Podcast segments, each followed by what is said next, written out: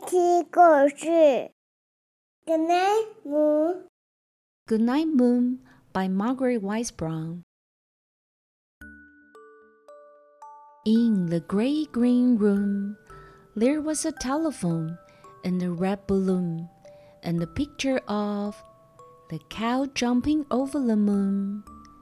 And there were three little bears sitting on chairs and two little kittens and a pair of mittens, and a little toy house and a young mouse, and a comb and a brush and a bowl full of mush, and a quiet old lady who was whispering, Hush. Good night, room. Good night, moon. Good night, cow jumping over the moon. Good night, light and the red balloon. Good night, bears. Good night, chairs. Good night, kittens. Good night, mittens. Good night, clocks. And good night, socks. Good night, little house. And good night, mouse. Good night, comb. And good night, brush. Good night, nobody.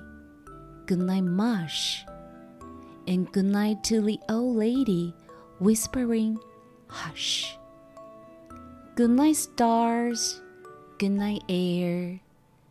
Good night, noises everywhere. 念。Good night, good night。我来，这次我来。晚安，piano。Good night, bunny。Good night, monkey。